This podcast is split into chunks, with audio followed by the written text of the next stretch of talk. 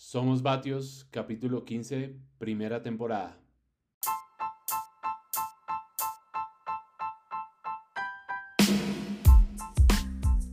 Hola, bienvenidos a Somos Batios. Los saluda Germana Ponte. Muchas gracias a todos por seguirnos y escucharnos. Es un placer y un privilegio para nosotros. Hoy hablaremos de cómo se debe preparar un gran fondo. El próximo fin de semana se viene el Gran Fondo de Boyacá y la Ruta Pantano en el Valle del Cauca. El Reto Movistar el 22 de octubre en Cundinamarca. El Giro de Rigo el 12 de noviembre en Girardot y a finales de noviembre el Gran Fondo de Nairo en Santander. Con este mini calendario de competencias amateur siempre surgen las mismas preguntas. ¿Cómo me debo preparar? ¿Cuántos kilómetros debo hacer para competir bien? ¿Cómo me alimento? ¿Cómo preparo mi estrategia de carrera? ¿Cómo hago el alistamiento de la bicicleta? ¿Cómo deben ser las cargas previas al evento? Muchas preguntas. Casi siempre las mismas, porque siempre habrá gente nueva participando en estos retos. Y para resolver estas y otras dudas tenemos al profe Genaro, al que le damos la desvenida.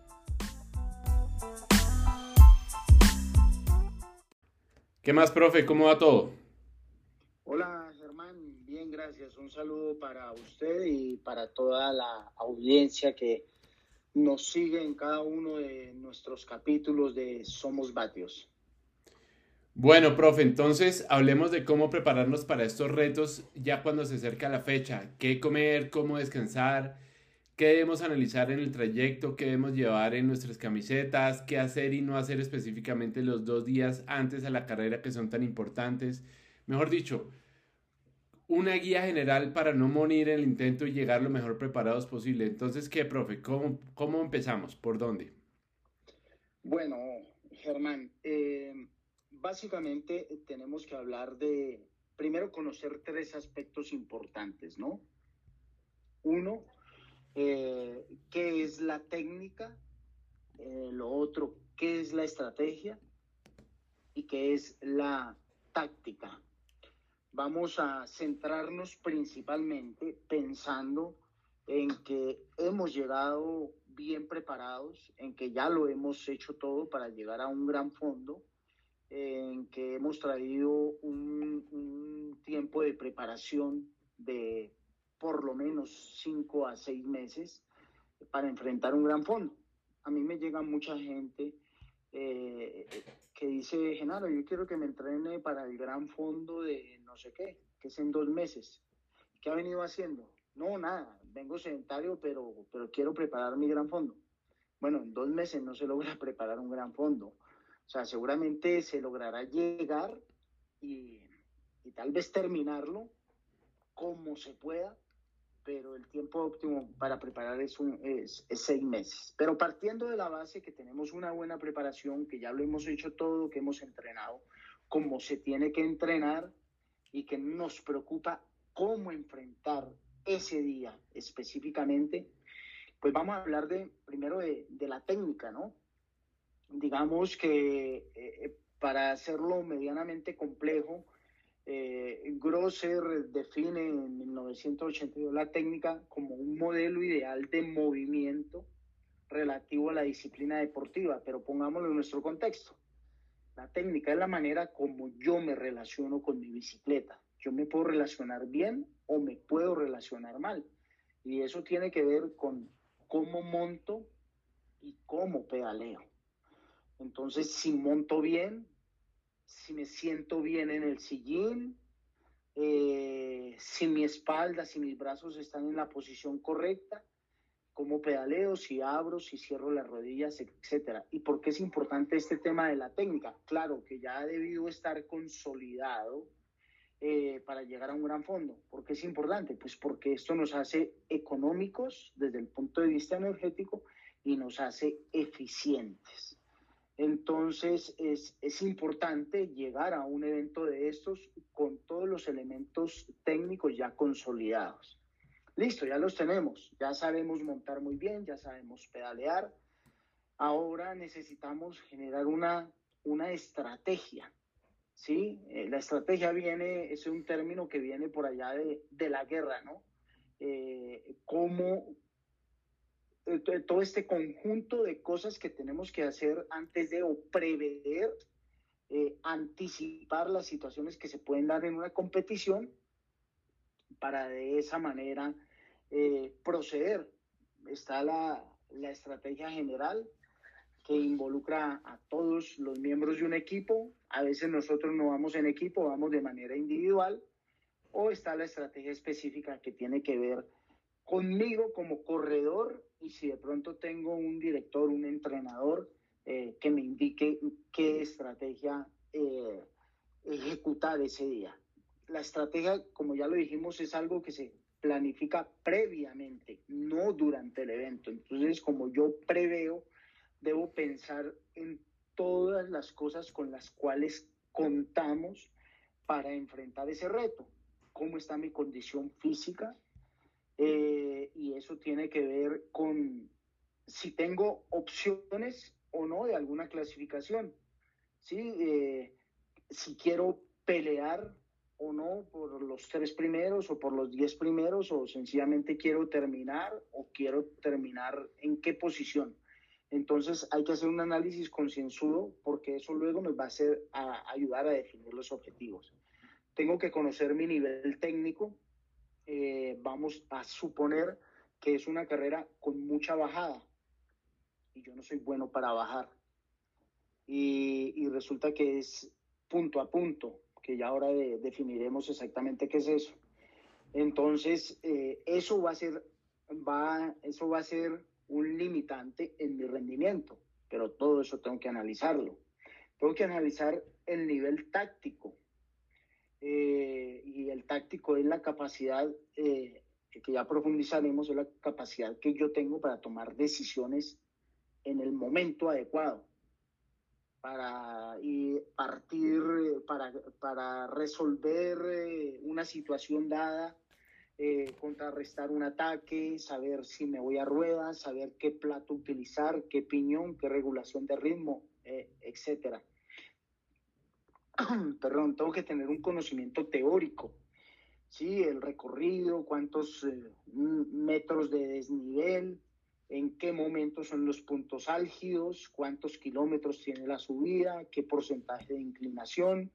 Tengo que conocer mis características psicológicas, eh, que perfectamente son diferentes para cada persona. Tengo que conocer mis características somatotípicas, es decir, peso 85 kilos y es una carrera que, que tiene 2.500 metros de desnivel Mm, pues tengo que ser realista.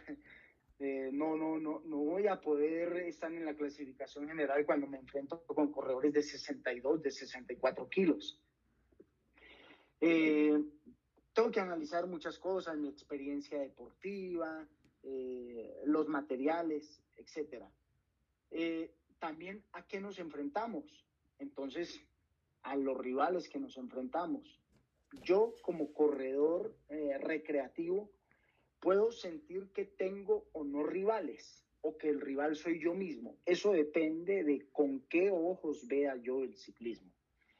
Eh, yo puedo sentir que mis rivales son mis compañeros de grupo de fines de semana. Puedo sentir que mis rivales, eh, soy del Valle del Cauca y puedo sentir que mis rivales son de Antioquia o son de la Sabana, etcétera. Eh, o sencillamente puedo sentir que el rival soy yo mismo y que quiero superar mis, mis propios límites.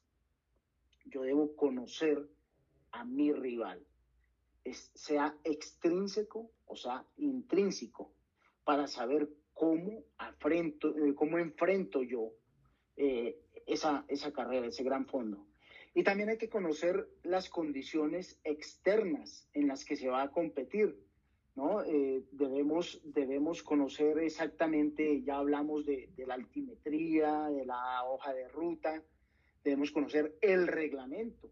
Es muy importante que a veces lo obviamos y el reglamento tiene que ver con en qué categoría clasifico yo. El reglamento tiene que ver con también con el tipo de, fondo, si es un punto a punto, si es por segmentos, cómo se van a tomar los tiempos, cómo se va a clasificar, cómo va a ser el orden de salida en el corral. Muy importante, debo pensar en, la eh, en el clima, en la temperatura. Vamos a correr en tierra fría, en tierra caliente, a qué hora, eh, y de acuerdo a eso yo debo disponer mi indumentaria. Pues precisamente eso es un tema bastante importante, profe, porque por ejemplo ahorita se viene como un mini calendario, que es el de final de año, mini calendario para los que somos ciclistas aficionados y es, como lo decíamos al principio, el Gran Fondo de Boyacá, que es el otro fin de semana, luego viene el Reto Movistar, luego viene el Giro de Rigo eh, sobre el mediados de noviembre y finalizamos con el Giro de Nairo. Son carreras completamente diferentes y las condiciones del clima, de la altura, la altimetría son completamente diferentes porque eh, aquí en Boyacá, el, el que se viene el otro fin de semana, pues estamos en una altura promedio de 2200, 2300 hacia arriba. Luego, y, gener y muchas personas que vienen al, al, al Gran Fondo de Boyacá se van luego para el Giro de Rigo, que va a ser en Girardot, que el calor es súper sofocante, la deshidratación va a ser una cosa muy importante de sopesar, de entender. El reto Movistar, que es en Sabana, mm, va a haber una altimetría más o menos parecida a la del Gran Fondo de Boyacá, pero bajamos más o menos mil metros porque vamos hasta mm, más adelantico de, del Cisga, una bajada que no recuerdo el nombre del pueblo, y se regresa a, a, a Machetá. Entonces, esos factores que dice el profesor son supremamente importantes de entender. Cuál va a ser el terreno donde nos vamos a desempeñar, cuál va a ser la altimetría, cuál va a ser la altura en donde vamos a estar para prever posiblemente calambres, deshidratación, eh, alimentarnos bien, la logística, la logística es muy importante porque, por ejemplo, en el reto Movistar no se sale de Bogotá, sino se sale desde un punto muy adelante de Bogotá, donde se, tiene que llegar en carro y es más o menos unos 30 minutos de la salida de Bogotá. Hay muchos factores que hay que entender y hay que verlo así sea una o dos semanas antes, ¿no, profe? Claro, claro. Por eso es importantísimo analizar cada uno de estos detalles. Em, digamos, para ir específico al gran fondo de, de Boyacá sí, que sale de Vitama, va hasta Paipa, regresa, sube al kilómetro 8, luego al Portachuelo Canutos. Resulta que eso sale temprano y seguramente la temperatura eh, nos va a hacer eh, salir con algún tipo de camiseta térmica o chaqueta y con tal vez algunos guantes también de dedo largo o algo así, tal vez perneras. Eh, pero ya sobre las 9 de la mañana cuando vayamos eh, terminando de subir el, el, portachuelo y empezando a subir canutos, eh, aunque siga siendo una altitud de 2.500 metros y vayamos a 3.000, eh, el sol empieza a picar. Y entonces, ¿qué vamos a hacer con toda esa ropa puesta? Mm. Seguramente, seguramente habrá alguna manera, alguna estrategia algún amigo por el camino con el cual que no vaya a competir, algún familiar, esposo lo que sea, que en X punto eh, en Belén esté dispuesta a recibirnos eh, la, la, la ropa que llevamos, la sobrecarga que llevamos, la chaqueta y etcétera, etcétera, y de paso recoger una caramañola con hidratante o lo que sea. Entonces, pues son detalles que no son poco relevantes, que al contrario son, son muy importantes eh, tener en cuenta. El, el, uso horario, hay gente que, que, viene de otras latitudes, ¿sí? O sea, por decir algo, hablando del Fondo de Rigo, el Fondo de Rigo es un fondo internacional, que viene gente de, eh, no solo de nuestro continente, sino también vienen de afuera. Entonces el uso horario también es muy importante para eh, hacer el ajuste de, del ritmo circadiano, de con cuántos días de anticipación debo estar yo acá para ajustar los horarios de sueño, la producción hormonal y demás. Eh, obviamente hay que conocer el estado de las vías, los puntos críticos eh, y, y, los puntos de riesgo y, y, de, y, de, peligro.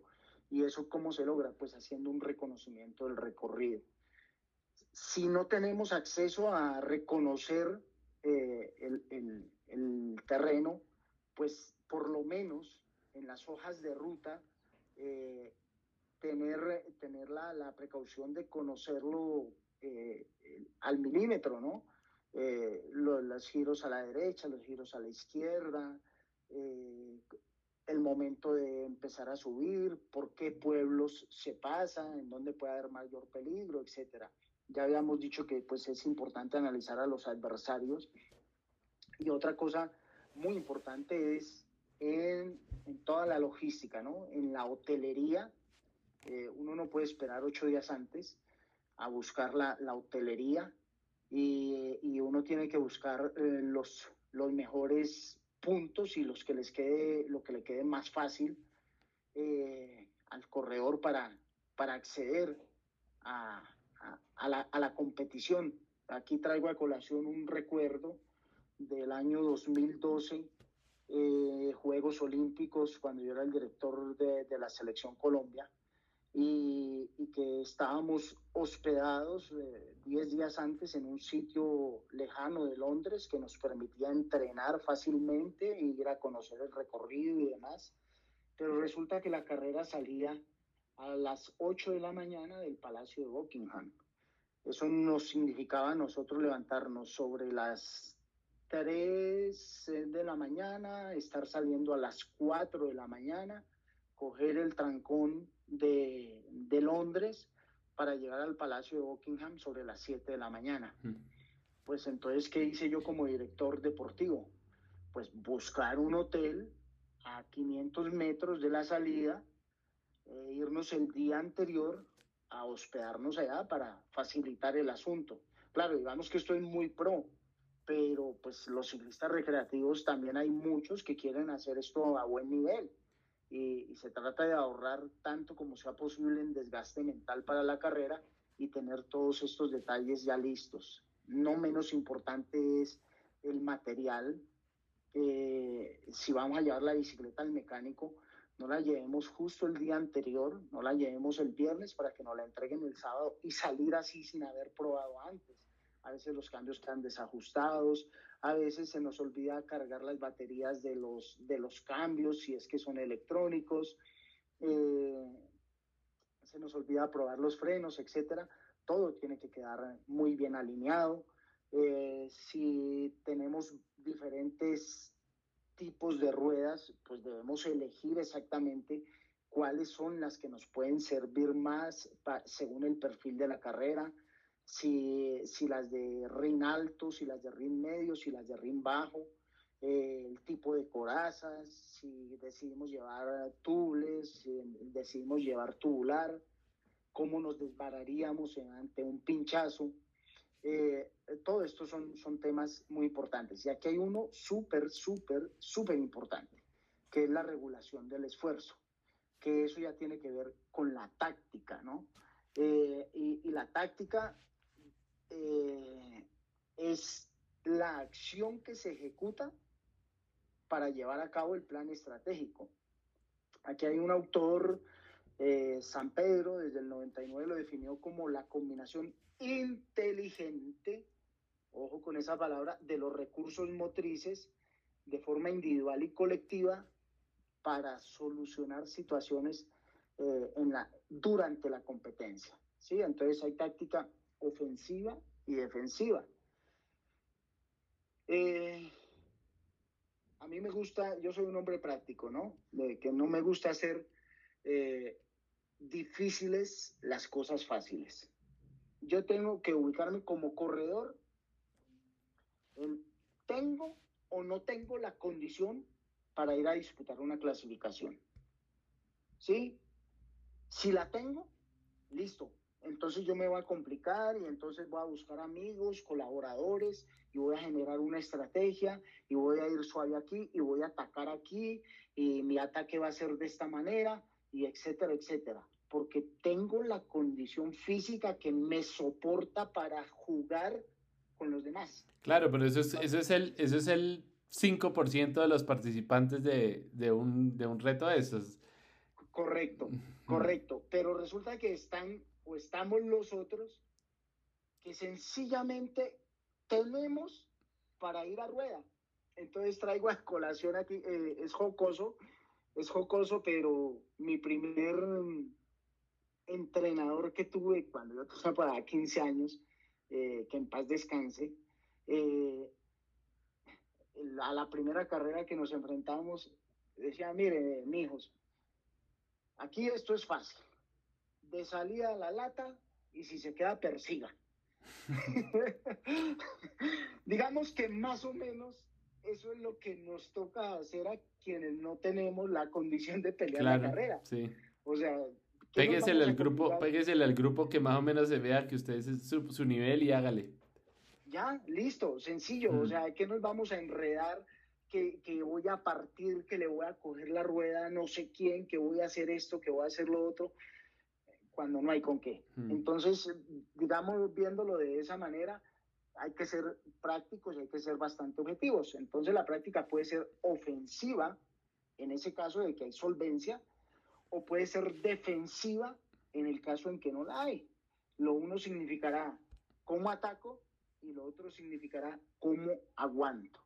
Entonces, esa es la táctica. Entonces ya tenemos más o menos claro qué es la técnica, qué es la táctica y qué es la estrategia. Y dentro de la táctica hay una cosa muy importante que es la regulación del ritmo, que eso sí es para todo el mundo.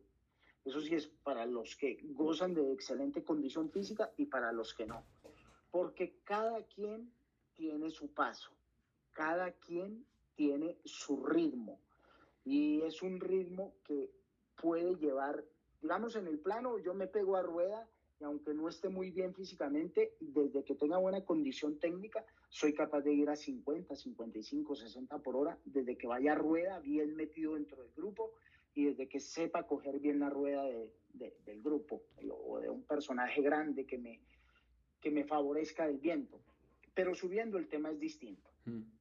Sí, los grandes fondos tienen, un, tienen una particularidad y esa particularidad es que corren todas las categorías revueltas, hombres y mujeres, todos los grupos etarios al tiempo. Entonces eso hace una competencia eh, eh, bastante sui generis, ¿no? No es como los élites que están clasificados y todos tienen la misma condición y más o menos la misma edad, etcétera. No, aquí es la señora que lleva dos meses entrenando en bicicleta, corriendo con el recreativo, que fue ciclista en su época joven, que ahora tiene 48 años y que nunca se ha bajado de la bicicleta y hay una enorme diferencia entre el uno y el otro. Entonces, eso hace que, las, que las cosas sean diferentes, los grupos etarios, eh, la historia deportiva de cada quien, la condición física, etc. Entonces, cuando, cuando sale la carrera, en dependencia de si es punto a punto o de si es por segmentos, yo tengo que saber en dónde ubicarme en el grupo y demás. Pero cuando llega la cuesta, ahí la cosa es diferente. Yo debo coger mi ritmo y ese ritmo depende de la, de la duración de cada puerto. No es lo mismo llevar el ritmo para una subida de media hora que llevarlo para una subida de una hora o de hora y media. Y ahí es cuando yo debo recurrir a mi entrenador, eh, que si ha llevado un, si yo he recogido la información de manera juiciosa de todos los entrenamientos, hay un cuadrito eh, que se llama eh, el, el P, regálenme un segundo, se llama el PDM, Power Duration Model, el, el, modelo de, de, duración de potencia. Ese es un, un, gráfico que nos da los, los software de análisis estadístico cuando la información se ha recogido de manera juiciosa, que nos dice la intensidad que usted puede mantener en media hora es tanto, en una hora es tanto, en dos horas es tanto. Y entonces, ese es el ritmo que yo tengo que llevar. Tratar de meterme en esa intensidad y a pesar que me pasen de largo X corredores. Una pregunta, profe. Eso, ese cuadro aplicaría, por ejemplo, yo que soy de altura, vivo en altura y voy a hacer el Gran Fondo Boyacá, el cuadro permanece con las mismas variables o con los mismos números. Ah, si yo me voy al Giro de Rigo, que va a ser a 400 metros de altura, donde las condiciones del clima cambian, la humedad es altísima, ese tipo de cosas lo harían, lo harían cambiar las variables de ese cuadro? Sí, claro, y muy buena la pregunta, Germán. Claro, claro. Una cosa es al nivel del mar y otra cosa es a 2500. Una cosa es a, a 15 grados de temperatura y otra cosa es a 28 a 30. Y una cosa es una competición de dos horas y otra una competición de cinco horas y otra cosa es en qué punto del recorrido está ubicado el puerto. todo, todo eso hace variar. Y entonces es ahí donde llega la sabiduría profunda del corredor que ha ganado a través de los entrenamientos. Eh, y aquí es donde tiene una ventaja grande y absoluta aquella persona que no entrenó con el modo ERC. Dirán, uy, pero el profe Genaro sí molesta con eso. Aquí es donde llega, aquí es donde se van a dar cuenta lo perjudicial que fue haber entrenado siempre indoor con el modo ERC o siempre con la actividad cargada en el Garmin que le dice, apriete, no apriete, párese, no se pare, lleve X vatios, lleve otros vatios, eh, aumente aquí, aumente allá. O sea, aquí se va a ver el autómata versus el ciclista que realmente aprendió. El que realmente aprendió eh, trató de entrenar siempre, eh, de, tratando de conectar su cerebro con su músculo. El que entrenó mal, pues simplemente le dejó todo su entrenamiento a, que una aplicación le comandara el entreno y él nunca tuvo su cerebro conectado. Entonces, en esa regulación del esfuerzo se va a ver efectivamente quién es quién. Y ahí, más que vatios, más que frecuencia cardíaca, ahí es vital, es importantísimo la percepción de esfuerzo. ¿Por qué? Por lo mismo que acabamos de hablar y por su pregunta, Germán. Porque es que una cosa es Genaro a 2.500 metros y otra cosa es Genaro a 800 metros sobre el nivel del mar. Y con temperaturas diferentes y con recorridos diferentes. Entonces, ojo y atención. Yo estoy en condiciones y cualquier ciclista medianamente bien entrenado está en condiciones de hacer una hora con una percepción de esfuerzo de 7 en escala de 1 a 10. A partir de ahí, puedo empezar a jugar con las distancias. Ah, la subida es más corta. Bueno, entonces busco una percepción de esfuerzo de 7.5, de 8. Es una subida muy corta de, de 5 minutos, puedo buscar una percepción de esfuerzo de un poco más. Si es una subida de dos horas, como va a pasar en el caso del fondo de Rigo, pues seguramente mi percepción de esfuerzo tiene que ser inferior a ese 7, porque si me voy en 7, a la hora se me ha acabado. Entonces ahí yo tengo que empezar a jugar con eso, a jugar con la percepción más que los vatios, porque una cosa son los vatios de comienzo de carrera y otra cosa son los vatios de final de carrera. Una cosa son los vatios en una carrera punto a punto, entiéndase punto a punto, que cronometran de salida a llegada y gana el que menos tiempo emplee. Y otra cosa son los vatios eh, o, la, o la potencia o la intensidad en una carrera por segmentos. Eh, en donde solamente eh, la carrera tiene 100 kilómetros, pero únicamente hay dos segmentos cronometrados y cada segmento cronometrado tiene X distancia y el uno es plano y el otro es subiendo. Entonces, ahí la percepción de esfuerzo es, es la que va a jugar un papel importantísimo, eh, más que los mismos vatios.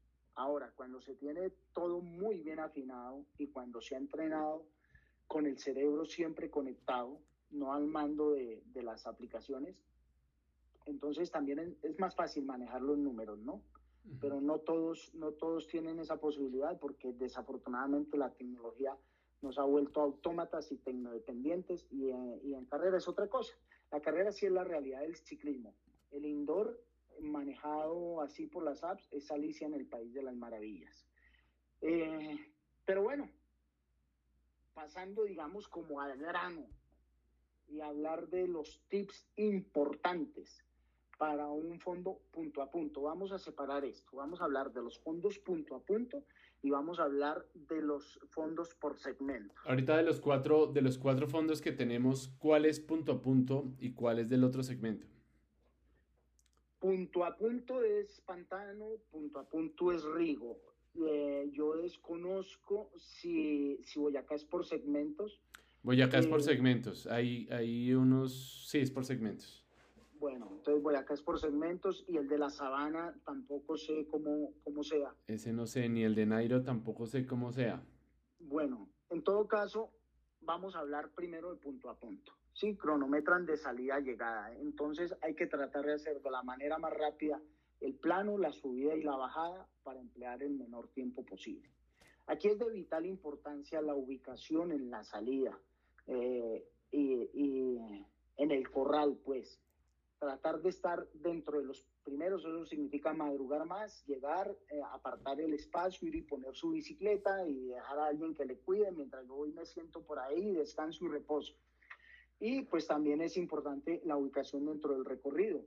No es lo mismo estar yo en los del mil para atrás que, en los primeros 20, 30 puestos del recorrido, porque eso me va a permitir tener una mejor visual de todo lo que está ocurriendo y dominar mejor la, la estrategia. Ahora bien, hay que tratar de ahorrar tanto como sea posible. Eh, es decir, ir a rueda, no desgastarnos con relaciones pesadas, no hacer ataques inoficiosos, porque como para qué, eh, es tratar de estar la mayor cantidad de tiempo posible en zona 1, así de sencillo todo lo que uno pueda estar en zona 1 o en zona 2, bienvenido sea. Si nuestra expectativa es muy competitiva, no solo determinar, tenemos que referenciar a los mejores corredores de nuestra categoría. O sea, nosotros qué nos importa ir a marcar, si yo tengo 50 años, pues qué voy a marcar al, al mejor de la categoría A, de, que tiene 30 años. No tiene mucho sentido. ¿A qué? ¿A que me estalle? aunque me explote. No, yo procuro referenciar y marcar a los de mi categoría.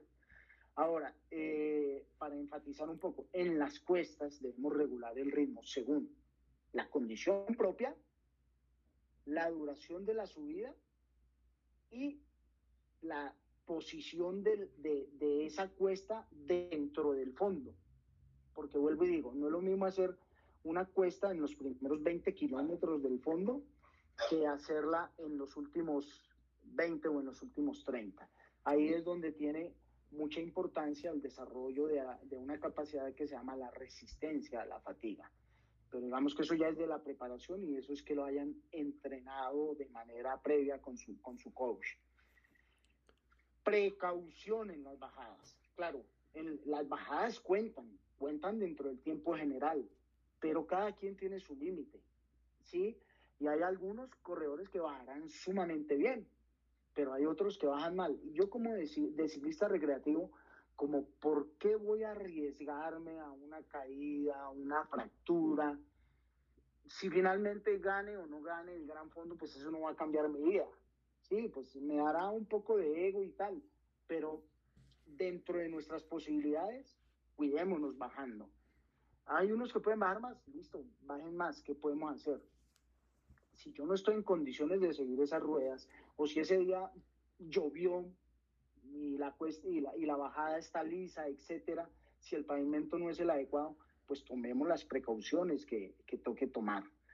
Eh, también es importante tomar el tren adecuado. Vamos a suponer que yo terminé eh, la cuesta ya de, del lago Calima, en el fondo de pantano, y, y luego debo saber en qué grupo meterme para continuar el resto del, del, fondo, eh, para que en el plan pueda yo favorecerme y ir en un grupo correcto y de pronto no en un grupo que vayan a dos por hora y yo impaciente eh, queriendo salir de ahí. Entonces hay que saber elegir más o menos ese, ese grupo en el cual yo debo seguir rodando. Y debo ponerle el pecho a la brisa, depende. Depende. Si voy en un grupo pequeño, y tenemos allá adelante un grupo más grande que nos puede favorecer eh, y, que tenemos que hacer un esfuerzo, no sé, durante 5 o 10 kilómetros para llegar a ese grupo grande y luego favorecernos el resto del recorrido, pues tendré que ponerle el pecho a la, brisa y tendré que arrugarme adelante y forzar lo que tenga que forzar para llegar a ese grupo más grande y luego descansaré. Pero si voy en un grupo grande, como para qué tengo que ir a desgastarme poniendo paso? ¿Para qué? Si van unos camiones jalando el grupo, yo con 60 kilos, ¿para qué tengo que ir a hacer demostraciones de nada? No hay televisión, no hay radio, no, no hay patrocinadores para ir a, a, ponerle yo el pecho a la brisa como a, son de qué, dice el meme. Eh, no, mm. no, no tiene sentido. Entonces es cuestión de saber regular muy bien las fuerzas. Y obviamente eh, seguir todas las recomendaciones a nivel nutricional esas recomendaciones, pues no solo las da el nutricionista, esas recomendaciones también se las puede dar el coach y se las da de manera previa eh, en la semana anterior a la carrera, más o menos cuántos gramos de carbohidrato por hora y en qué momento consumirlos y el tema de la hidratación, mm, más o menos cuántos mililitros hora, qué hidratantes, eh, cuándo agua, cuándo bebidas isotónicas, etcétera, etcétera hay, un tema ahí, profe, em, que es muy importante y es los accesorios que lleva uno puestos. Ya hablamos de, eh, digamos, quienes van a participar en altura, la chaqueta térmica, los guantes térmicos o los guantes de dedo largo.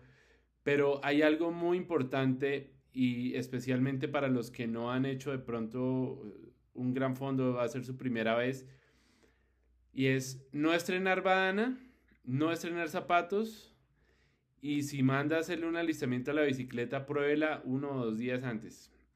Especialmente lo de los zapatos es clave, vital. Yo me acuerdo que el año pasado en el Giro de Rigo me llevé unos zapatos nuevos y no, casi me muero, o sea, casi me, me toca botarlos y, y seguir descalzo porque de verdad era, el dolor era insoportable.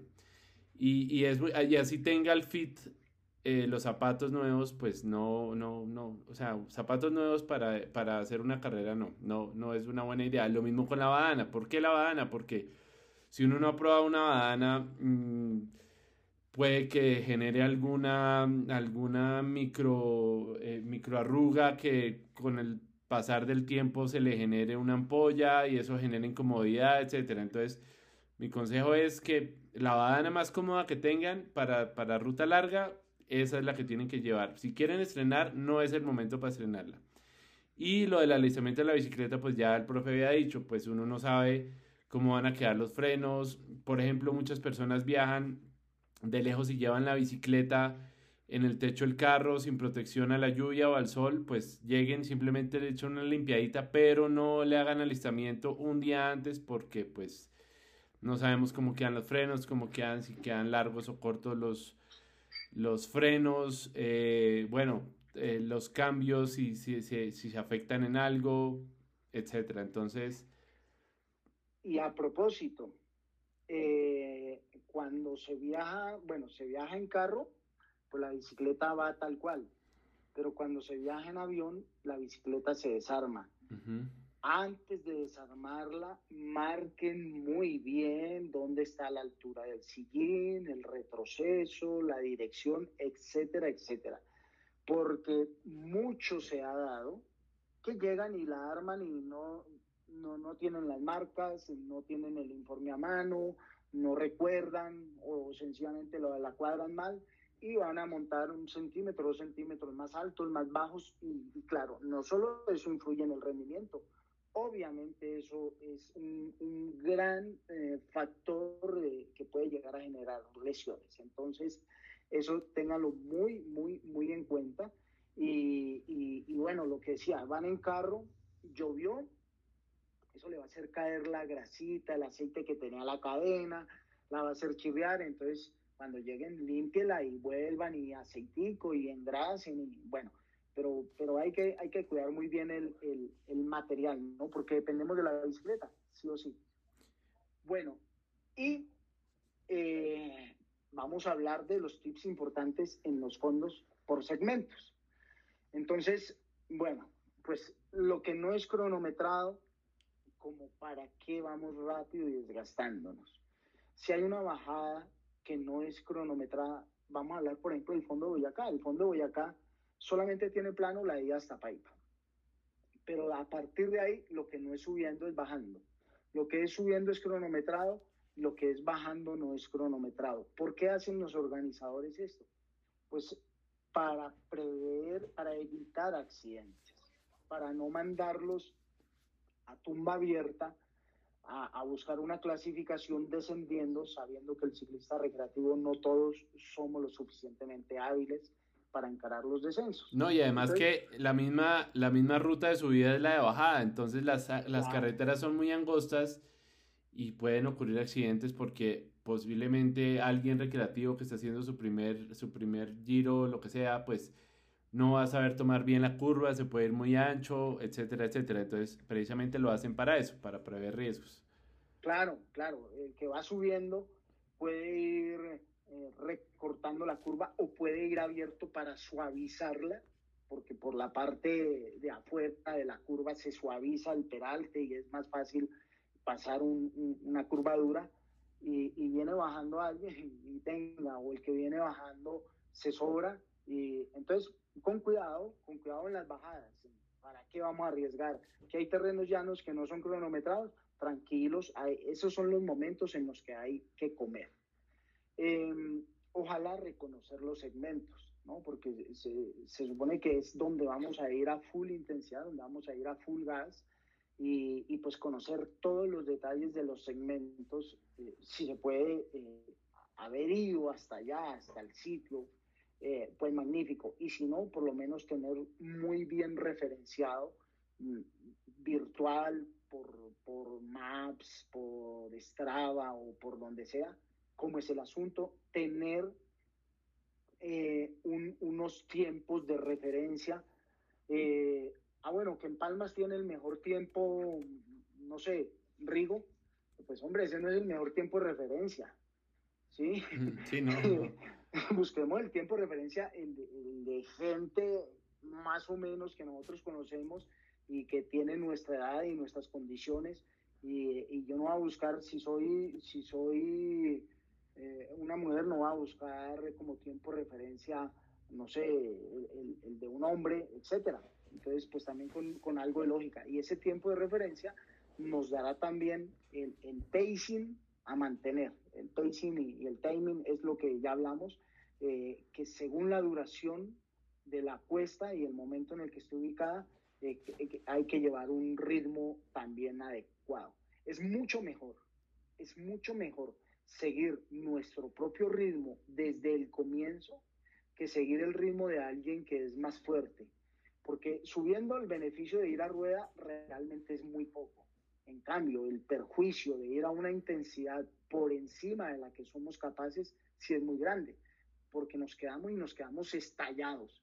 Y de aquí a que nos recuperemos, van a pasar por lo menos 10 minutos mientras comemos, mientras la fatiga, mientras la acidosis, mientras el metabolismo se restablece y volver a coger paso a partir de ahí va a ser muy complejo.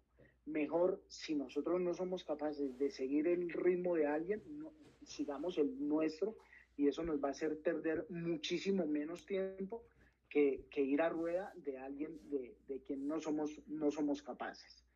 En los segmentos llanos, pues saberse meter a rueda.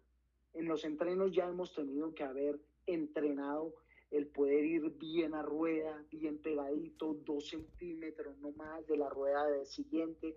Eh, debemos haber entrenado todas las habilidades técnicas para hacernos pequeños, para cogernos de abajo, para reducir el área frontal, eh, para meter la cabeza, que no se nos meta mucho viento, ir metidos bien arropados dentro de un, dentro de un buen grupo.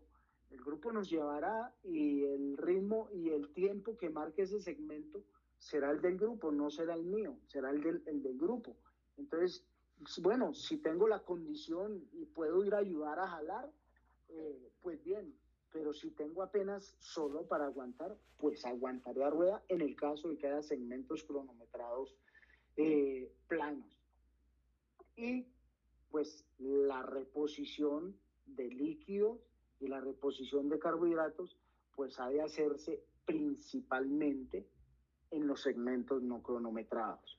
Eh, pues para permitirle al, al, cuerpo, bueno, no solo reponer, sino que alcance a hacer algo de digestión para llegar al siguiente sector cronometrado, eh, a no ser que sea muy largo, ¿sí? que sea una subida cronometrada de una hora, seguramente sí tendremos que ir comiendo y tomando durante ese sector cronometrado. Pero el resto, si esos segmentos son más cortos, pues lleguemos lo suficientemente hidratados, lo suficientemente eh, eh, energizados con los carbohidratos que necesitamos, recargados de los carbohidratos que necesitamos, y si tenemos alguna necesidad fisiológica, pues lógicamente tenemos que hacerla antes de. Eh, ahora, también, ojo, es importante, sabemos que los organizadores disponen de puntos especiales para rehabituallamiento, para tomar líquido, o para coger alguna fruta o para coger algo. Eso depende del momento, de la, del momento en el que nosotros vayamos y del grupo en el que vayamos. Vamos a suponer que vamos con un grupeto que va andando a marcha forzada, andando en ese plan a 50 kilómetros por hora. Nosotros vamos bien favorecidos de la rueda, y, vemos que hay unas caramañolas, un puesto de caramañolas para tomar líquido, pues hombre, que vamos a parar a dejar ir ese vagón por coger una caramañola y luego quedarnos solos esperando un grupo que quién sabe a, cuánto venga. Pues hay que meterle sentido lógico al asunto y de todas formas, pues nosotros ser lo suficientemente previsivos para tratar de depender lo menos posible de estas, de estas paras. Ahora que vamos en un sector no cronometrado, pues, ¿cuál es el problema? Paramos, paramos todos, comemos, tomamos, bebemos y ya. Pero, pero si, si vamos a la lata, no vamos a perder un vagón. Es cuestión de meterle lógica al asunto. Entonces, digamos que desde el punto de vista técnico, estratégico y táctico, estas son las cosas que hay que tener en cuenta y, y pues que hay que ponerle cuidado al asunto porque muchas preparaciones se pueden ir al traste. Eh, no podemos confiarnos únicamente en que yo he entrenado para, para llegar a un evento. Ahora, la semana anterior tenemos que optimizar la recuperación, tenemos que optimizar la calidad, la cantidad de sueño, optimizar la comida, la noche anterior del gran fondo hay que cenar muy bien, tan temprano como sea posible, pero cenar muy bien con una carga de carbohidratos grande.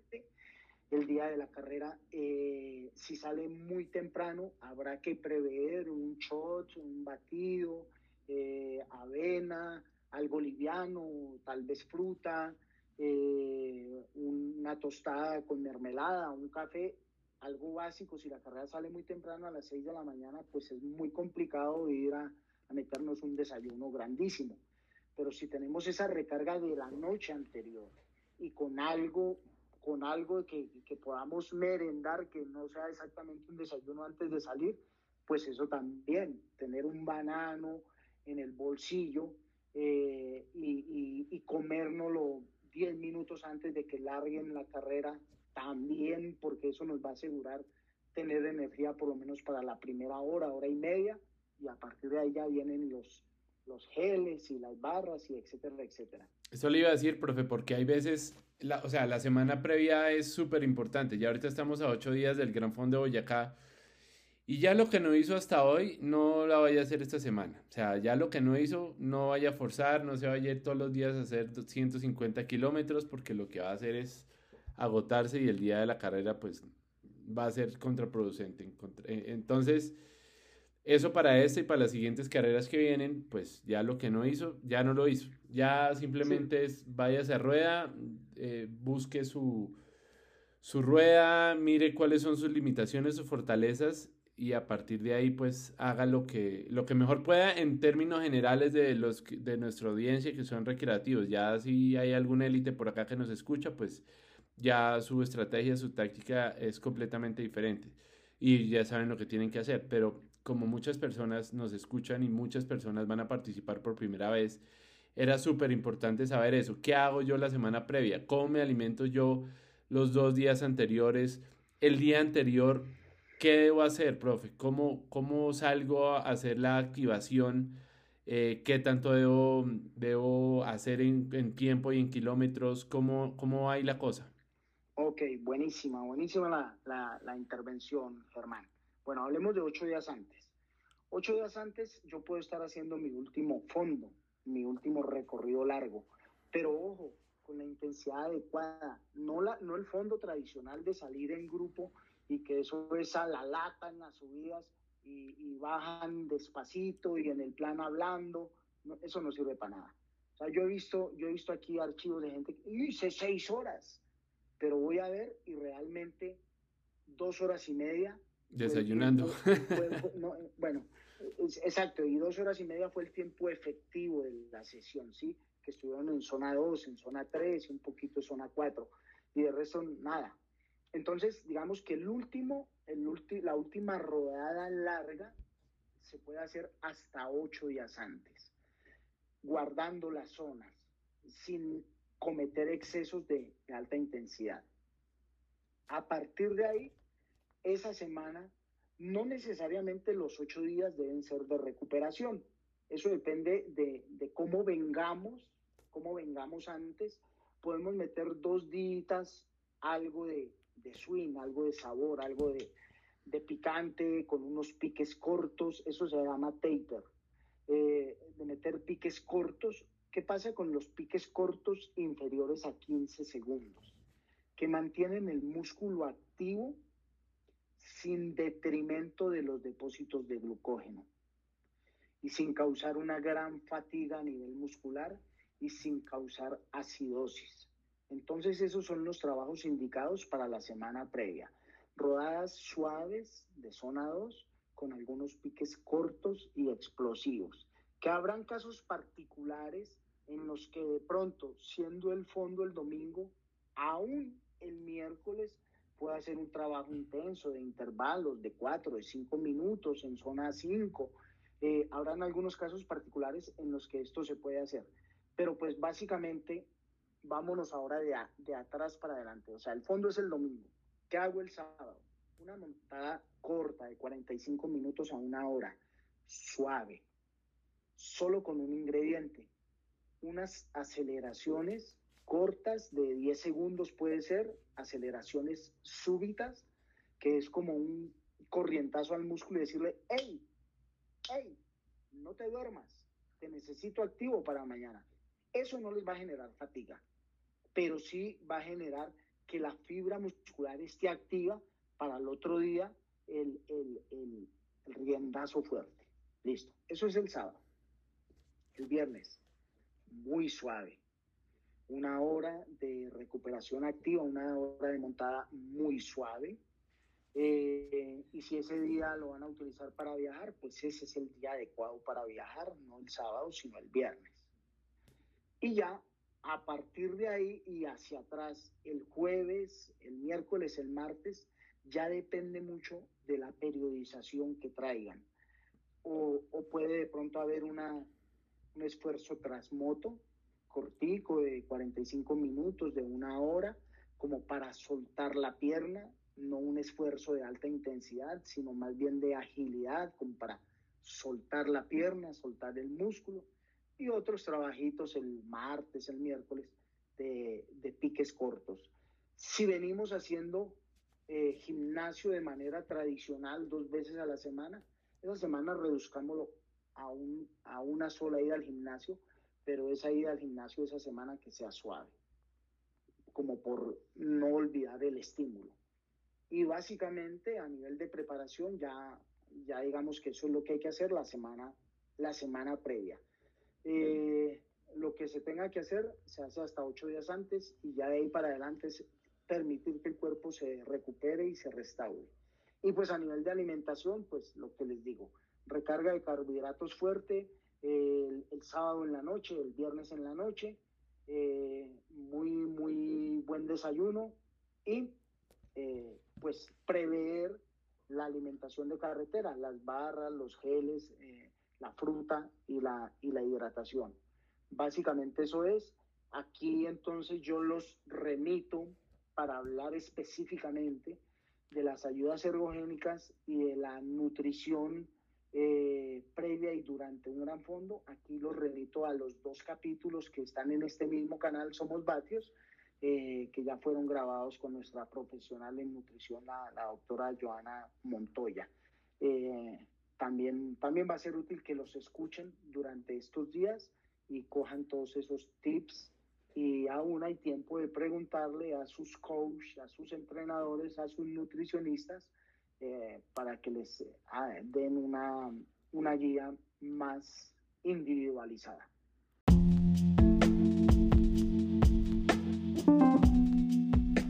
Bueno, profe, pues muchas gracias como siempre. Espero a todos nuestros oyentes les haya servido esta información. Mucha suerte en sus retos, en sus carreras. Eh, tomen nota de todas estas, eh, todas estas cosas que dice el profe Genaro porque realmente eso a veces uno piensa que son cosas obvias pero no lo es tanto eh, y eso es la diferencia entre uno terminar o desfallecer en, en la mitad de la carrera y con, con, todo lo que eso conlleva. Entonces, eh, si tienen más preguntas, le pueden escribir en mi caso específico de la, de la nutrición, le pueden escribir a la doctora Joana. Yo dejo en el, en el copy del, del, programa la dirección de ella en Instagram. Al profe Genaro también le pueden consultar, como siempre, cualquier cosa. Y nos vemos la próxima semana. Nos escuchamos la próxima semana con un nuevo tema. Como siempre, muchas gracias, profe. Y ahí nos estamos hablando para la próxima semana. Bueno, Germán, gracias a usted, a todas las personas que nos escucharon.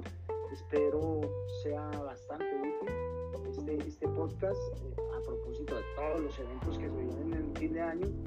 Y una última cosa, hagan un checklist, hagan un listado de todas las cosas que deben tener pendientes y una a una tómense la molestia de ir chuleando para asegurarse que llegaron a la carrera y no les quedó las zapatillas, que no se les quedó el casco, que no les quedaron las gafas, que no se les olvidó eh, preciso los geles, etcétera.